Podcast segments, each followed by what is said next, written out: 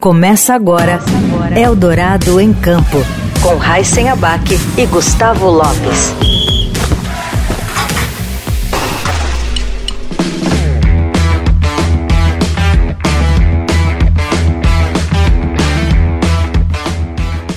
Olá, seja bem-vinda, seja bem-vindo você também a mais uma edição do Eldorado em Campo.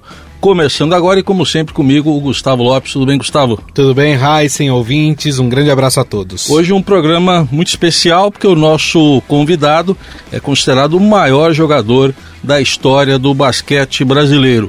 Ele também é recordista da carreira mais longa de um jogador profissional de basquete, 26 anos, e o cestinha da história dos Jogos Olímpicos de Verão, com 1.093 pontos. É o único time que eu tenho saudade de jogar. Aliás, dois. Esse time e o do Sírio, que o do Sírio também era muito bom. Ganhamos todos os títulos. Em 1991 foi nomeado um dos 50 maiores jogadores de basquete pela Federação Internacional de Basquete. Em agosto de 2010, demorou, né? Agosto de 2010 foi incluído no Hall da Fama da FIBA. E entre os diversos títulos conquistados na carreira, o título do Pan-Americano de 87, aquele choro, né? Que a gente viu com muita alegria, derrotando a fortíssima seleção norte-americana. Hoje, quem entra em campo com a gente é o ex-jogador de basquete Oscar Schmidt. Bem-vindo, Oscar. Obrigado. Quanta palavra bonita, rapaz. Não tem nem como agradecer você. Essa, essas palavras bonitas, na verdade, é, é, faz parte da história que você construiu Isso. ao longo aí da sua carreira. Aliás, bonito para nós, né? Porque você fez a gente se emocionar muitas vezes. O Heisen até citou esse título do Pan-Americano de 87, que é uma imagem emblemática sua. Eu vou começar até perguntando sobre aquele dia para você, porque eu acho que é um dos mais especiais da sua carreira. É, como é que foi, como é que terminou naquela explosão de emoção que você teve? Cara, aquele foi um dia mesmo especial, diferente de, de todos os outros. E eu nem, nem acredito que aquilo aconteceu com, com o nosso time, que a gente não, não, a gente tinha medo de perder de 50, essa que era a verdade. Mas fomos lá. Bom, a gente treinou três meses para essa competição, ficamos um mês em Houston, e eu creio que esse mês em Houston foi um mês que nos fez nos unir mais porque era uma época que o nosso cartão de crédito não valia, não valia fora do Brasil. Como é que pode, né? Aí o medalha chegou para mim, para o Marcel, falou: Vocês jogam na Itália, não jogam? Aí nós falamos: Jogamos. Aí ele falou: Olha, eu posso pedir emprestado o cartão de vocês? Ele falou: Claro, medalha, não precisava nem pedir. Aí ele falou: Olha, nós não estamos conseguindo alugar nossos carros, vocês ajudariam a gente? Lógico, mas só tem uma condição. A gente não entra no carro de vocês e vocês não entram no nosso. Ah, tá ótimo, combinado. Aí a gente, todas as nossas noites tinham um, um jantar em algum, algum, algum restaurante do, de Houston. Né? E tinham muitos bons restaurantes, cada dia era um que escolhia.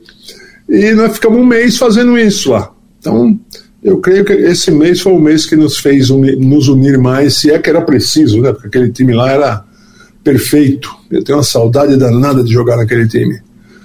É o único time que eu tenho saudade de jogar. Aliás, dois. Esse time e o do Sírio, que o do Sírio também era muito bom. Ganhamos todos os títulos. E marcou uma época na minha vida, né? Verdade. Eu queria até aproveitar, porque para mim, como torcedor, eu, eu tinha 15 anos em 79 para mim, aquele choro de 87 já teve um prenúncio em 79, que foi quando o Sírio foi campeão mundial. Eu sou filho de Sírios, né? Então, obviamente, não preciso nem dizer para quem que eu estava torcendo. É, como é que foi essa conquista que foi contra um time num país que nem existe mais, né? A Iugoslávia, que foi, acho que o Bosnia Sarajevo. Como é que foi? Teve prorrogação? Como é que foi aquele jogo? Foi, foi, foi um jogaço, hein? Nós ganhamos a prorrogação.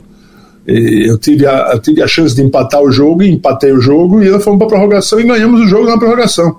E foi esse jogo que me fez jogar na Europa, porque o técnico do, do time adversário, que era campeão europeu, Bogdan Tajnevich, ele, ele, quando, foi, quando ele pôde sair da Yugoslávia, né, porque não era, não era assim, de uma hora para outra que saía da Yugoslávia, né, uhum. você precisava de um tempo. Então ele, ele, ele pediu para o presidente do, do time dele me contratar. E ele falou assim: tem um menino no Brasil que chora e joga, é um caminhão.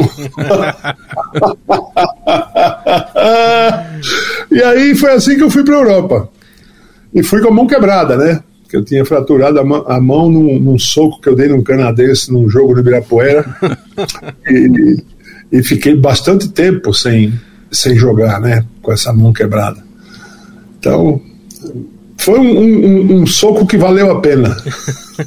Aliás, né, Oscar, é, é, é, engraçado você falar isso porque a gente notava quando você jogava que você era muito intenso, é, dentro da, da, da, quadra, né? Porque você tinha um amor e, um, e uma garra é, por aquilo que você fazia muito grande. É esse esse seu temperamento dentro de quadra, ele te atrapalhou ou ele mais te atrapalhou ou mais te ajudou? Acho que mais ajudou, porque eu jogava numa intensidade enorme treinava mais que todo mundo. Então, é, foram, foram anos incríveis que eu, que eu pude jogar, né? Então, eu, eu, eu, eu, cada treino que eu fazia, eu queria ser melhor que ontem. Todos eles, até o fim da minha carreira. E aconteceu isso, que eu, que eu virei um bom jogador. E acabei indo para a Itália, onde eu fiquei é, 11 anos. Depois fui dois anos para a Espanha. E e valeu a pena. Tudo, tudo na minha carreira valeu a pena. E hoje eu sou palestrante, né? Eu conto essas histórias para o povo. Sim. Então, eu, eu fico pensando, minha vida, porra, eu acho que foi escrita num, num conto de fadas. É verdade. A, a, gente vai falar bastante daqui a pouco dessa sua nova etapa da vida de palestrante aí, que é muito legal, muito interessante. Aliás, eu, eu acompanhei uma palestra sua no YouTube e, e, realmente é demais, assim, a, a, forma como você fala, a forma como você se comunica com as pessoas, com esse seu jeito é, irreverente, simples, né? Você consegue tocar ali no coração das pessoas. Mas a gente já vai falar sobre isso, a gente vai falar melhor sobre isso. É, mas o, o, o Oscar, ele tem uma passagem da carreira dele que eu acho interessantíssima. Você já imaginou alguém hoje recusar jogar na NBA? Já, é. pois é, o Oscar fez. fez. isso, né? Ali em 84, né? Você foi draftado. Ó, eu até peguei os nomes para você ver com quem ele foi draftado nesse mesmo ano. Ele foi draftado com o Charles Barkley, uhum. John Stockton e Michael Jordan, só isso, né? E o Oscar tava lá no meio. E aí você recusa a NBA. Eu queria entender o porquê que você acabou recusando a NBA naquela época. Eu fiquei louco da vida, os caras me escolheram na escolha 138, como se eu não soubesse jogar basquete. Aí eu fui lá, louco da vida, cheguei lá e falei, coach, aqui é um ponto por minuto, hein? Você me dá 20 minutos e dou 20 pontos. Se você me der mais de 30, você pode ver 60. Falei sério para ele, ele ficou olhando para mim assim, desconfiado. E foi isso que aconteceu, nós fizemos cinco jogos contra os rookies das outras equipes e me deram 25 minutos, eu dei 25 pontos para eles. E aí me ofereceram um contrato, na época era o melhor que eles podiam fazer, um no cut, que não podia ser cortado, mas em valores era, era, era igualzinho ao, ao que eu ganhava na Itália. E minha vida, minha vida estava ótima na Itália, né? Porque eu jogava, jogava na Itália e depois jogava na seleção. Jogava na seleção jogava na Itália. Tava como eu queria. E aí recusei a proposta para continuar jogando na seleção. Se jogasse um jogo sequer lá, você não podia nunca mais jogar na seleção brasileira. Essa, essa era a regra é da FIBA, a regra da FIBA, uma regra feia. Aliás, até hoje, né, a NBA, por exemplo, se o time não libera o atleta para a seleção, o atleta não vai para a seleção. Né? Não, a, gente, a gente teve o muito. time libera sempre o atleta. São jogadores que não têm o culhão necessário para falar: oh, eu estou indo para a seleção, viu? Tchau. Ah, então é hum. é diferente a história. É. eu, eu, sei que a gente conversou com o José Neto, né, técnico da seleção feminina de basquete, e ele está com uma série de problemas de Isso. atletas que estão na WNBA e que é. simplesmente ele não consegue convocar porque os clubes não liberam e também as atletas não querem entrar em conflito, né? Quem, quem, quem não quer vir são as atletas. Com medo de se machucar, mas por favor, faça um negócio desse. Pois é. Venha, jogue pela seleção brasileira, que é muito diferente do que você jogar por um clube. Entendeu? Você, você jogando pela seleção, você, você vai adorar jogar na seleção. Então você, você precisa vir para a seleção brasileira. É, foi o que eu fiz e não me arrependo nem, nem um pouquinho.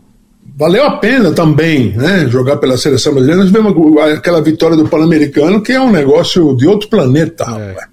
É, é verdade. Uma coisa assim, inesquecível. Quem jogou aquele, aquele jogo lá não esquece nunca. Uhum. Aliás, e é, vocês ficaram como o rosto da seleção brasileira, né? Quando se fala do basquete brasileiro de qualidade, da se seleção lembra... de qualidade, se lembra exatamente daquele time, né? Provavelmente sim. É, não, sem dúvida. Mas, mas é, da sua ida para a Europa, você acabou de dizer aí que foi aquele Mundial de 79 abriu as portas da Europa. Chegou a ser um choque para você eh, de algumas é, esportivo, cultural, era muito diferente na época do Brasil, enfim, como é que foi a sua adaptação na Itália e depois na Espanha? Bom, é muito difícil você jogar como estrangeiro na Europa, muito difícil, porque você vai encontrar jogadores que assim fenomenais na defesa. E para você fazer o que você sabe fazer é difícil. Então eu fui, fui, fui com essa consciência aí mas fui porque era meu sonho. Eu queria jogar na Itália, que era o campeonato mais forte depois da NBA. E eu fui para lá. Fui para lá e joguei bem lá. Né? E depois eu, eu tive que ir para Espanha, porque me liberaram, né? Eu tinha quatro anos de contrato. Depois do terceiro, eu falou: Ó, não queremos mais você. Eu falei: Pô, por que, que não queremos? Não, não podemos responder. Vê se pode isso. Sim. Aí eu fui para Espanha, né? Que tinha um time lá que me queria. Não, fui primeiro para Pavia, fiquei três anos em Pavia, porque me proibiram de jogar na 1 também. Ou seja, você, você dá a vida pelo clube e o clube não dá a vida por você. Uhum. Essa é que é a verdade. E aí fui para fui a Espanha, depois de Pavia, e joguei dois anos em Valladolid. Foram dois anos bons, mas não tão bom quanto na Itália. Porque eu pensei que ia jogar com o Sabonis e o Sabonis foi para o Real Madrid. Aí eu falei, ah, pelo amor de Deus, vim para cá para jogar com o cara e o cara vai embora. Sim. E, e aí eu acabei voltando para o Brasil, porque perdi a, a vontade de jogar como estrangeiro, né, por Valladolid de tabela. Então eu voltei para o Brasil, aí aqui no Brasil joguei no Corinthians, joguei no Flamengo, joguei, joguei um time meu. Então foi, foi, um, foi um momento lindo quando eu voltei para o Brasil e tive a satisfação ainda de ganhar, né, com, alguns times aqui no Brasil. Oscar, na sua carreira, é, qual era o time com a seleção brasileira, a outra seleção, que vocês olhavam quando caía para jogar contra eles e falava, ai meu Deus, por que, que a gente tem que jogar contra eles? Eu imagino que a seleção norte-americana seja uma delas, mas tinha alguma outra equipe que era, era carne de pescoço para vocês? Ah, rapaz, olha, não tinha não. A gente era um time assim, unido, não tinha adversário que a gente temesse. Inclusive, na Olimpíada, a gente podia ter ganho a Olimpíada. No ano seguinte daquele Pan-Americano, nós fomos para a Olimpíada de Seul e não ganhamos por culpa minha, que eu errei o último arremesso contra a União Soviética. Então foi algo assim que eu não esqueço nunca, porque aquele arremesso errado custou o emprego do Arividal. Só isso, né? E, e aí foi, a gente não pode ter tudo de bom, né? A gente tem que sofrer muito em várias ocasiões mas foi boa a minha passagem pela Itália, pela, sobretudo na Itália. Né? E aí acabei voltando para o Brasil, ainda venci algumas, alguns campeonatos brasileiros, paulista, cariocas, né, que era, carioca era até mais fácil de jogar. E foi, assim que eu, que, eu, que, eu, que eu parei de jogar, eu achava, bom, primeiro que eu achava que eu não ia, não ia conseguir parar de jogar, mas parei. Parei e comecei a fazer as palestras, né, que talvez seja esse o motivo de que não, eu não sinto falta de jogar basquete. É duro você parar de jogar. Parar de jogar não, parar de fazer aquilo que mais sabe fazer, né, que, é, que era jogar basquete. E com basquete eu consegui, porra, tudo na minha vida. Tudo. Tudo. E... Mas parar de jogar, rapaz, parece que você morre. Porque amanhã eu acordo e vou fazer o quê? Não estou jogando mais. é duro. E aí você vai aos poucos, você vai definhando né, fisicamente, porque você não tem mais a, a fortaleza que você tinha quando você tinha menos, menos anos de vida. Sim. E. E a mais. Pô, minha carreira foi linda, cara. Trocaria com de ninguém. Porque consegui muitas coisas importantes né, na carreira do jogador. E, e por isso que eu tive esse sucesso todo. E agora eu vou fazer um outro produto, sabe a pandemia? A pandemia me ajudou a ter dois produtos mais. mais. Era um produto que, um é palestra online, que eu não tinha essa palestra. Uhum. Eu ia ter o local sempre. E aí eu tenho agora uma palestra online que é mais barata, né? E, e vou ter um outro produto agora. Acabei de reformar minha sala de troféus, que já era grande, né? O cara entrava na sala e falava, nossa senhora, que, que coisa de louco, rapaz, você tem tudo aqui. E aí vou, vou fazer um outro produto, venha jogar basquete com o Oscar. Vou convidar cinco pessoas, aí eles vêm aqui em casa, a gente joga um, a gente passa pela sala, respondo tudo aquilo que eles tiverem dúvida, depois vamos jogar um 21, 3 contra 3, eu sou o sexto, e depois vamos comer um churrasco. Essa é a minha ideia. Que legal. Porque, quem que tem isso? Ninguém tem isso. Não, aí. não tem. Agora, e foi a pandemia que me deu essa ideia. Puxa, legal, muito legal. Agora, a gente está falando também de um período, eu acho que toda aquela geração, queria que você falasse um pouco da, dessa é. geração, porque era um negócio, parece que vocês eh, tinham ali nascido, um tinha nascido para jogar com o outro ali, né? Você, Marcel, fala um pouco dessa geração sua. Essa geração foi um tesouro, rapaz. A gente gostava de jogar junto.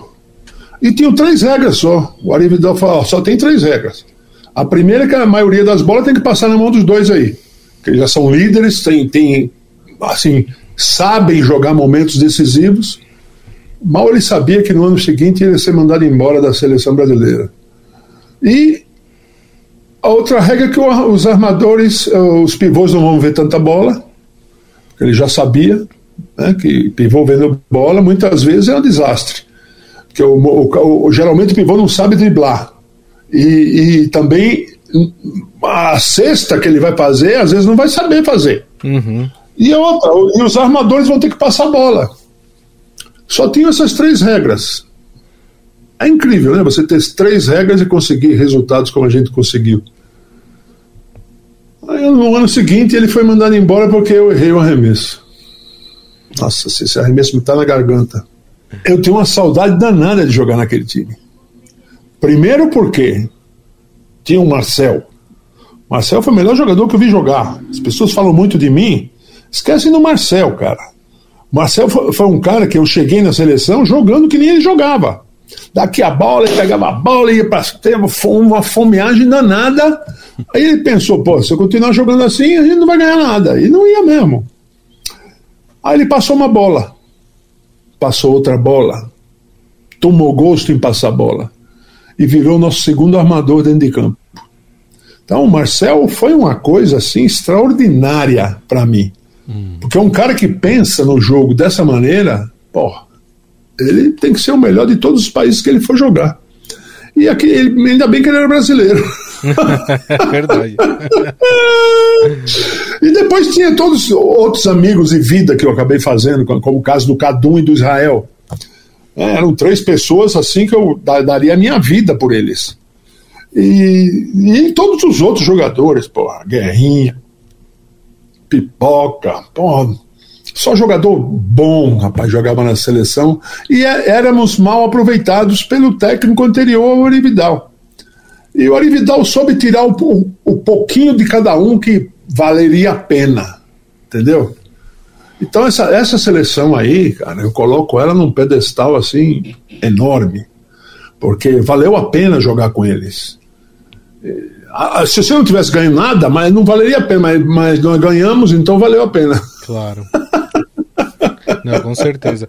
Você falou do, do, do Arividal, né? E você falar, se eu não tivesse perdido aquele arremesso, o Arividal talvez não tivesse sido demitido. Não, não, não, não ia ser mandado embora, mas não ia mesmo, porque a gente ia ganhar a Olimpíada se eu tivesse metido aquela bola. Mas, mas, em sua defesa, Oscar, é, eu quero, é, assim... Não, não, não, fale nada, porque não vai adiantar, porque aquele negócio tá lá na orelha, mas é. aquele remédio que eu tô errou aquele remédio. Ah, não, mas é, a gente percebe que ao longo dos anos, a, a, a, gestão da, da Confederação Brasileira de Basquete sempre foi muito controversa né? É, ao longo de, dos, até hoje, né? Existe hoje, por exemplo, existe aí uma briga entre CBB e NBB, enfim, é, não vou entrar aqui em detalhes, mas é, a gente sempre teve essas crises na CBB. É, isso de alguma forma também não atrapalhou uma evolução do, fute do, do basquete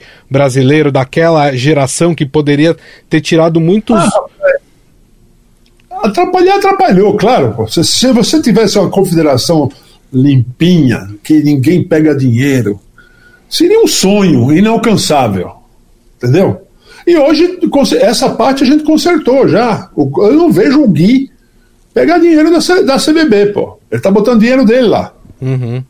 Então, então, isso a gente já consertou. Agora, dura é arrumar jogador para jogar na seleção.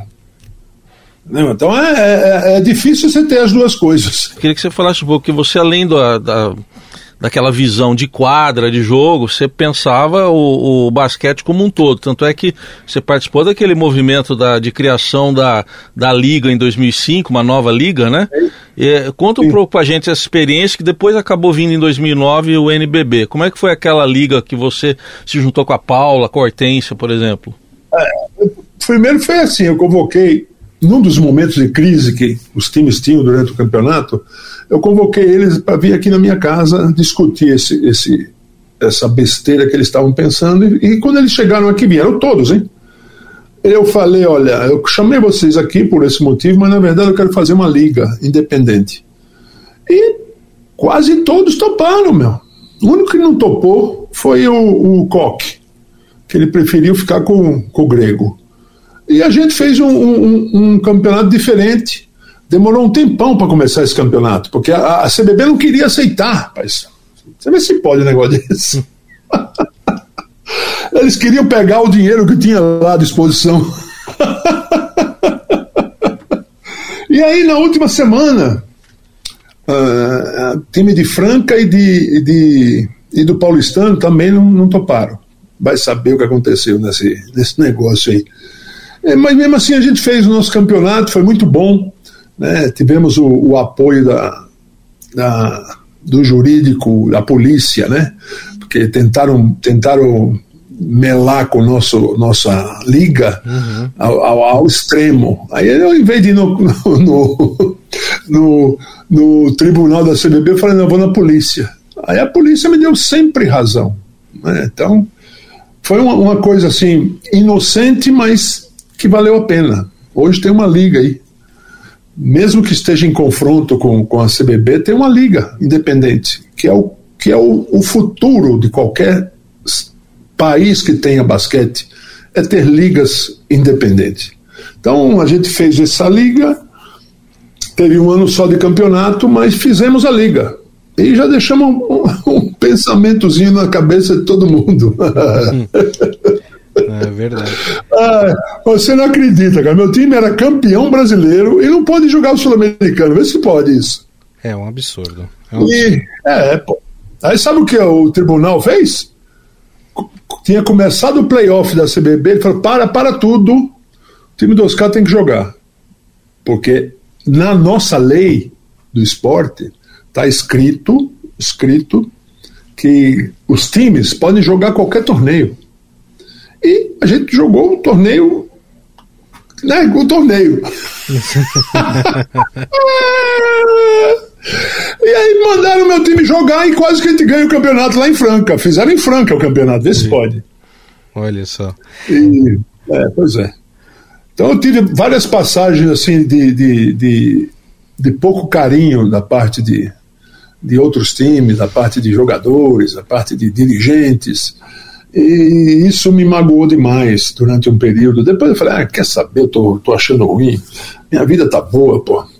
E eu aí passei a jogar sem pensar muito no, nesse detalhe aí.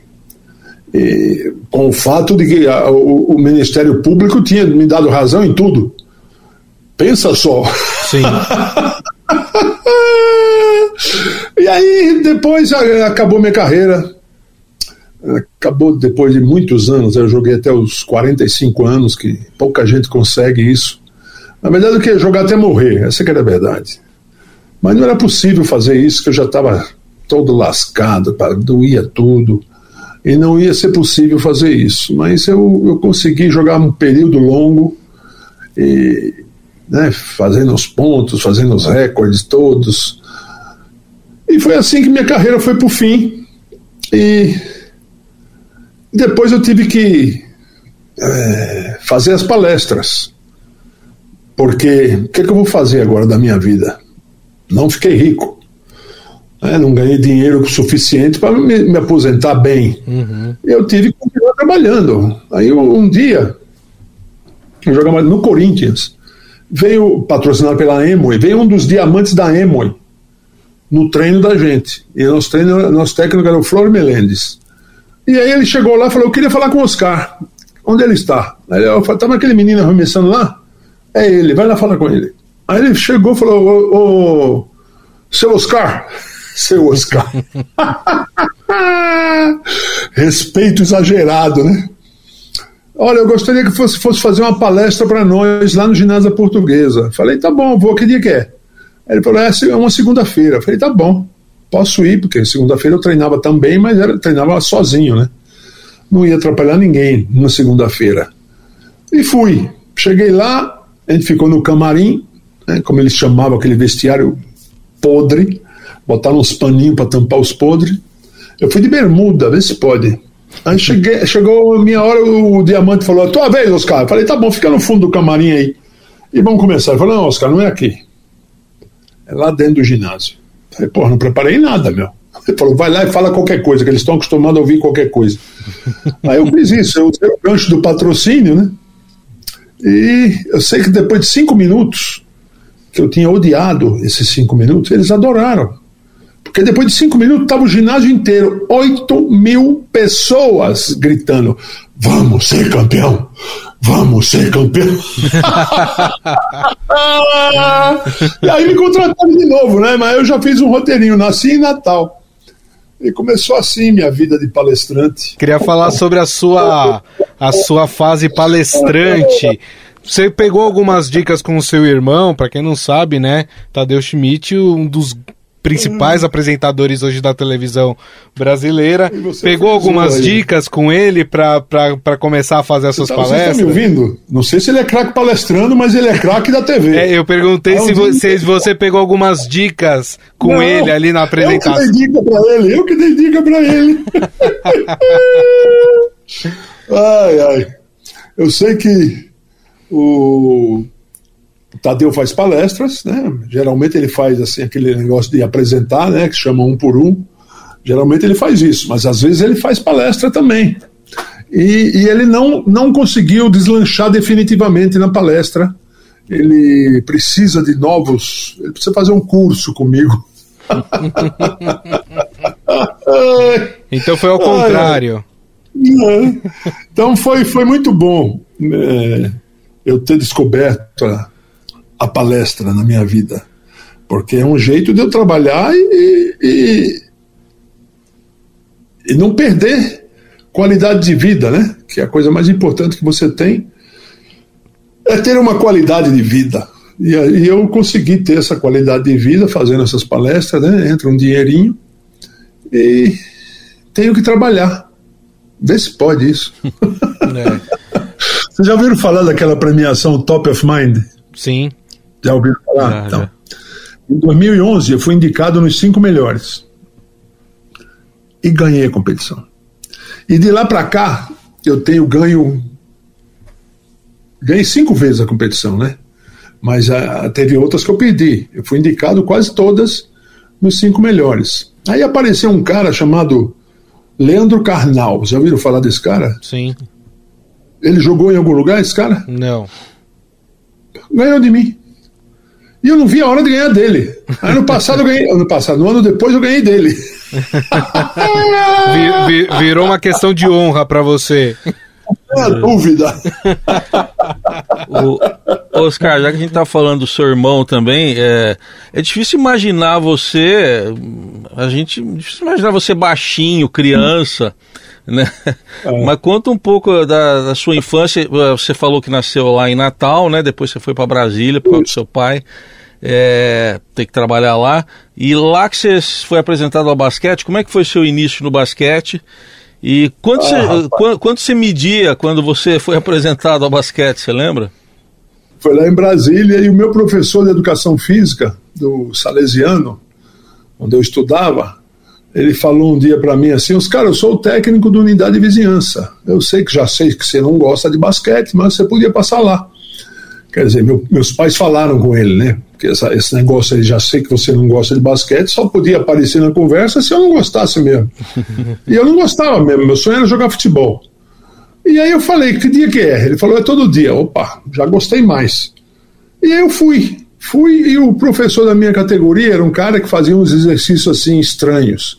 Ele botava uma fileira de pedrinha no chão e tinha que driblando a bola com a mão e pegando a pedrinha com a outra. Depois ele mudava o exercício, ele botava umas cadeiras com as cordinhas que eu tinha que passar por cima e por baixo da cordinha. Um dia eu estava arremessando a bola e falou: Os caras, você está vendo a cesta? Eu falei: Não, levanta a bola. Ô, oh, agora eu estou vendo. Arremessa assim, Oscar.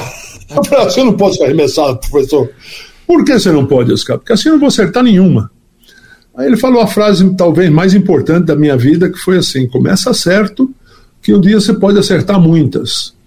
Esse cara era um japonês que faleceu é, esse ano, ou ano passado, e ele me deu essas, essas dicas todas. E quando eu quando eu estava crescendo no basquete, né, eu, eu, fazia esses exercícios. De vez em quando eu fazia. E fui coordenando, porque eu era muito desengonçado. Então, esse, esse, exercício da pedrinha no chão, eu odiava ele. É, e aí passei a acertar as bolas também. Né, e aí virei o pivô titular do, do adulto do unidade de vizinhança. Vê se pode isso. Porque eu era grande, né? Eu era grande, pulava e pegava todos os rebotes. E foi isso que me levou para o Palmeiras, né? Um dia o, o, pessoal do Palmeiras veio ver um, vieram jogar né, em Brasília um, um, zonal adulto onde eu estava no adulto do, da seleção de Brasília. E, e já tinha sido convocado para a seleção de Brasília, já Jebes e toda aquela história toda de, de, de juvenil. E o, o Palmeiras me viu falou: pô, esse moleque tem que vir para cá, cara. Ele vai fazer a gente ganhar todos os campeonatos. E, e foi o que aconteceu mesmo. Fui pro Palmeiras e o Palmeiras, porra, eu cheguei como um reforço assim de luxo. Então a gente ganhou todos os torneios até que eu machuquei meu, meu pé num racha, uh, numa unidade de vizinhança. Vê se pode, cara. Quadra descoberta porque eu voltei para Brasília num, numas férias que eu tive e aí fui jogar com, com meus amigos na unidade de vizinhança, torci o pé, mas torci feio. Hum. E no momento eu estava conseguindo pisar, falei, pô, semana que vem acho que eu volto jogar. E não foi, foi grave pra cacete. Eu rompi o ligamento do tornozelo, foi um negócio feio. Uhum. E aí o médico do Palmeiras falou: tá, rapaz, não sei se você vai voltar a jogar, porque o teu acidente é muito feio. Se falar para um cara que é profissional no choro. ai, ai, ai. O cara que chora, você não pode falar essas coisas, é. senão você vai, vai perder. E foi isso que aconteceu. Eu tive que engessar a perna. Fui no, no, no. porque o Mortari, ele, o dono do time, o doutor João Marino, ele ficou sabendo que eu estava chorando muito, porque eu achava que eu não ia jogar. E aí ele falou: vamos levar ele no João de Vincenzo, que era o melhor médico da, da época. E eu fui lá com, com o Claudio Mortari. E o João de Vincenzo, cheguei lá e falou: Ó, oh, Oscar, aqui minha mão é raio-x, hein? Eu passo a mão em você, eu sei tudo que você tem. Aí eu falei: tá, fala que eu vou jogar. Vai jogar e bem, senão não me chamo João de Vincenzo. Olha só. e aí ele, ele, ele me engessou o pé assim, três meses, né?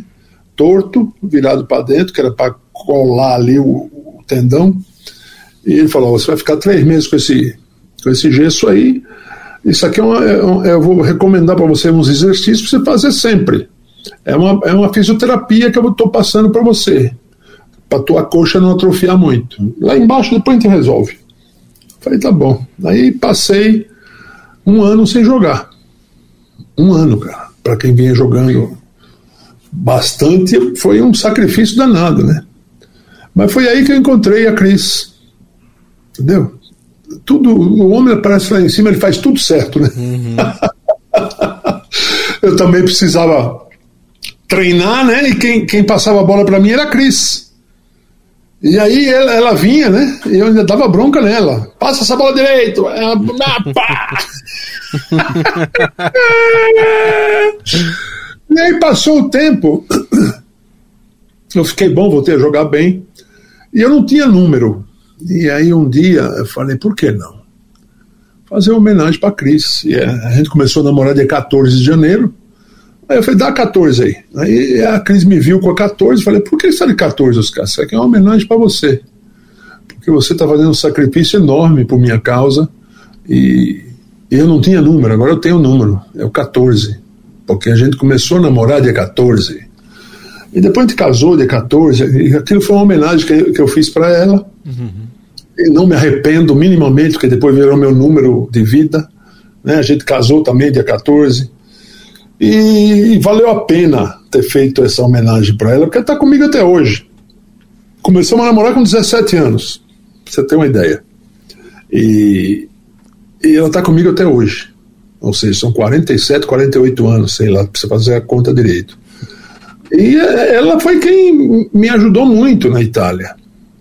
Porque eu, eu, eu fui para lá, já fui para lá com, com o pé consertado e, e eu estava com a mão engessada. Eu assinei o, o, contrato com a minha mão assim, a mão que eu tenho dado soco no, no canadense.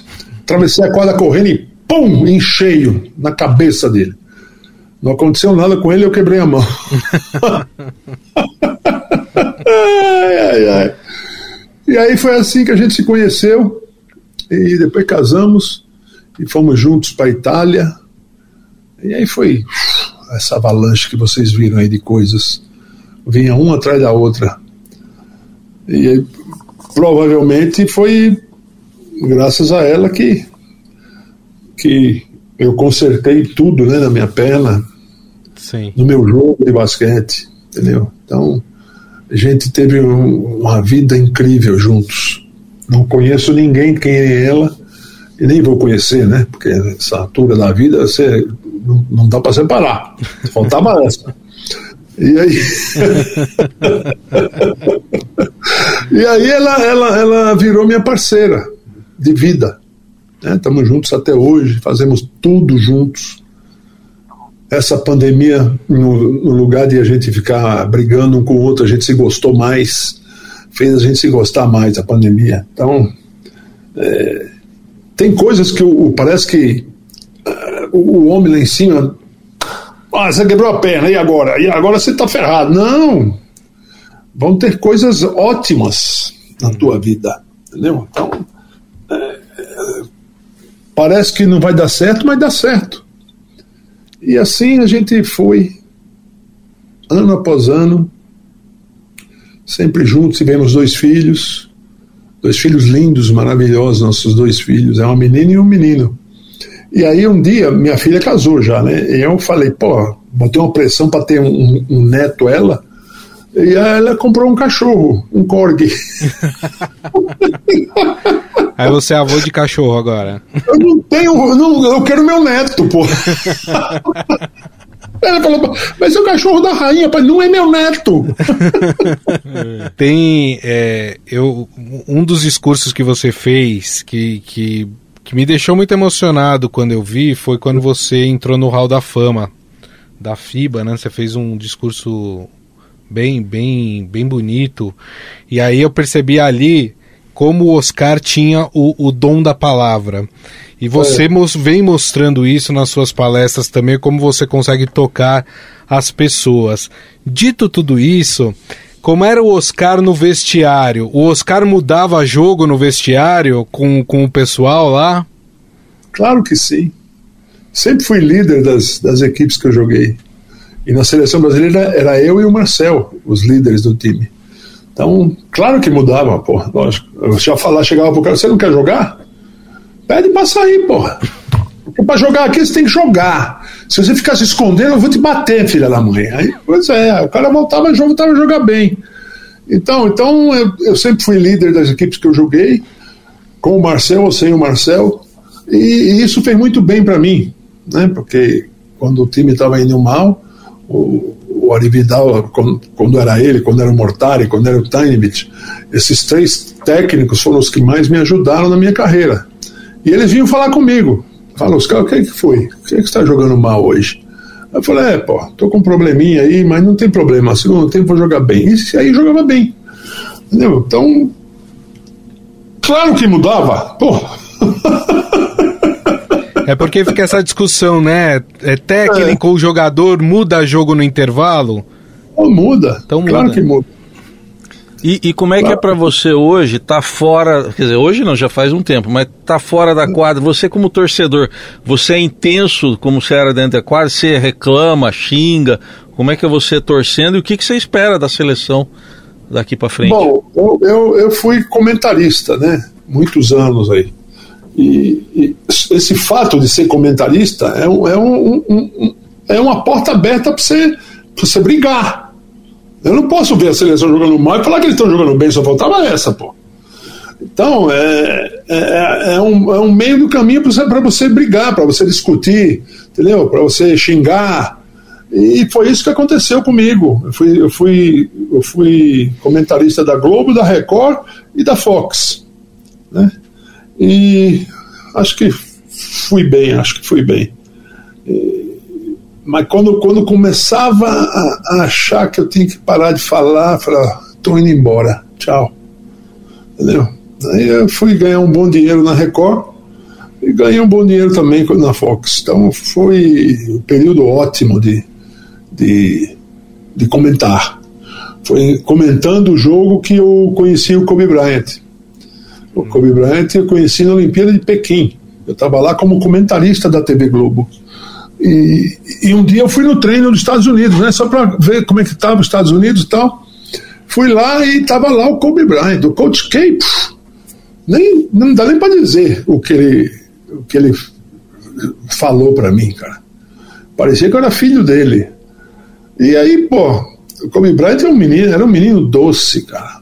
Doce, para uma criança. E fiz amizade com ele, depois a gente se encontrou várias vezes, inclusive na, na, na Olimpíada sucessiva, quando eu fui pela Record.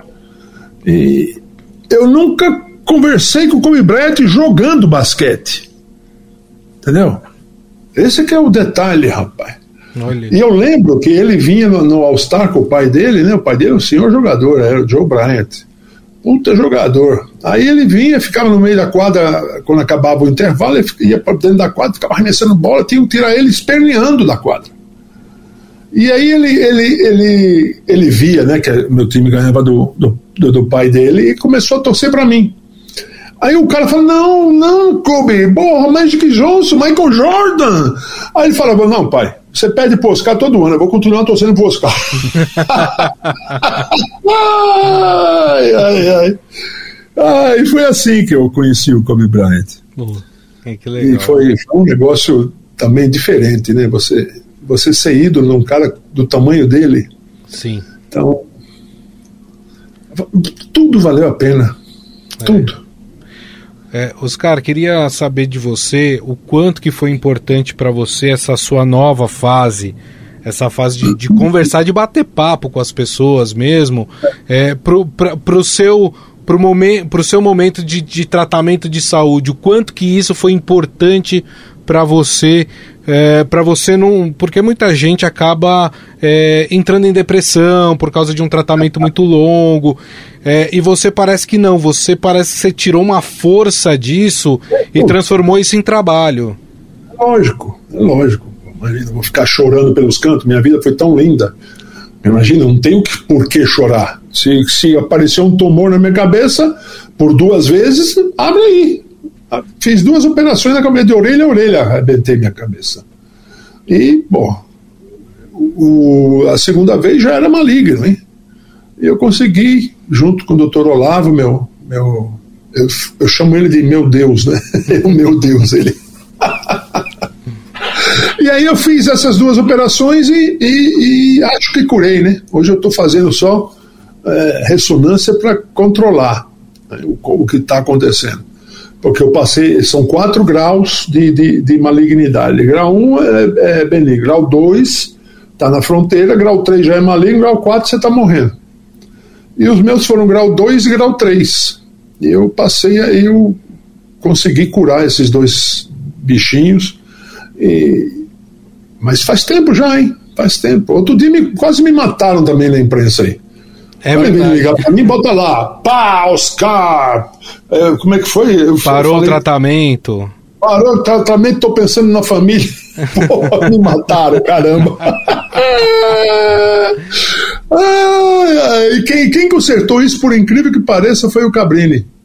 Olha. Ele veio aqui em casa, chegou às duas e meia, foi embora às dez e meia, cara. Uau. É. Ele queria arrancar alguma coisa, sabe aquele negócio? Tô vendo lágrimas nos seus olhos, pra crise, ele falou. Sim. É, pô, você tá de brincadeira, cara? Você não me conhece, pô? e aí foi ele que consertou, porque eu tive que fazer um depoimento, eu fazer, dizer que eu tava, tinha tido alta do meu médico e tudo mais, e o Cabrini fez, botou um pano por cima de tudo, cara. Ou seja, o jornalista, vocês dois aí, eu não sei o que vocês vão mudar na minha conversa aqui. não vai ser nada mudado. Vai na íntegra. bom, uh... aí, foi bom, porque ele, ele, ele fez a matéria dele, né? Uhum. E, volta e meia, ele, ele vinha com a história dele, eu falo, pô, Cabrini, vocês não conhecem, né? Você acha que a gente fala mentira? Sim. Claro que não, pô. Tô curado. É, e aí ele, ele, ele fez a matéria de, do jeito que eu quis fazer. E botou pano em todas as matérias que fizeram antes, de mim, antes dele. E a gente está aqui vendo você, porque a gente está vendo e ouvindo você e vendo como você está bem, né? Exatamente. Com disposição, alegre. E tão alegre que passou rápido. Então, Oscar, a gente quer muito agradecer, uma honra tê-lo aqui no Eldorado em Campo. Esperamos que possamos voltar a conversar para outras conversas boas ainda com você. Tá bom? Obrigado pela presença. A vocês. Obrigado de verdade. E assim a gente encerra mais um Eldorado em Campo. Estive aqui com o Gustavo Lopes e na companhia do grande Oscar Schmidt, literalmente, né? O grande, literalmente, né, Gustavo? Até a semana que vem. Até a semana que vem. Muito obrigado a todos. Um grande abraço. Valeu. Você ouviu Eldorado em Campo.